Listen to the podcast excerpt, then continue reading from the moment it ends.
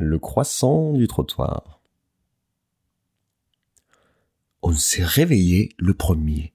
Avec une prudence de guetteur indien, on s'est habillé, faufilé de pièce en pièce. On a ouvert et refermé la porte de l'entrée avec une méticulosité d'horloger. Voilà. On est dehors, dans le bleu du matin au lait de rose. Un mariage de mauvais goût s'il n'y avait le froid pour tout purifier. On souffle un nuage de fumée à chaque expiration. On existe, libre et léger, sur le trottoir du petit matin.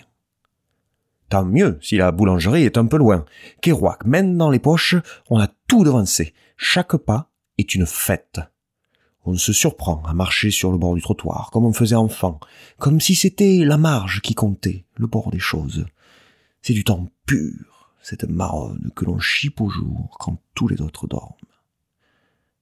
Presque tous. Là-bas, il faut bien sûr la lumière chaude de la boulangerie. C'est du néon en fait, mais l'idée de chaleur lui donne un reflet d'âme. Il faut ce qu'il faut de buer sur la vitre quand on s'approche. Et l'enjouement de ce bonjour que la boulangère réserve au seul premier client. Complicité de l'aube. Cinq croissants, une baguette moulée, pas trop cuite.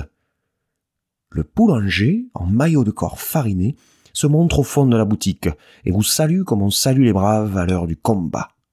On se retrouve dans la rue. On le sent bien. La marche du retour ne sera pas la même. Le trottoir est moins libre, un peu embourgeoisé par cette baguette coincée sous un coude, par ce paquet de croissants tenu de l'autre main. Mais on prend un croissant dans le sac. La pâte est tiède, presque molle, cette petite gourmandise dans le froid, tout en marchant, c'est comme si le matin d'hiver se faisait croissant de l'intérieur, comme si l'on devenait soi-même four, maison, refuge. On avance plus doucement, tout imprégné de blond pour traverser le bleu, le gris, le rose qui s'éteint. Le jour commence et le meilleur est déjà pris.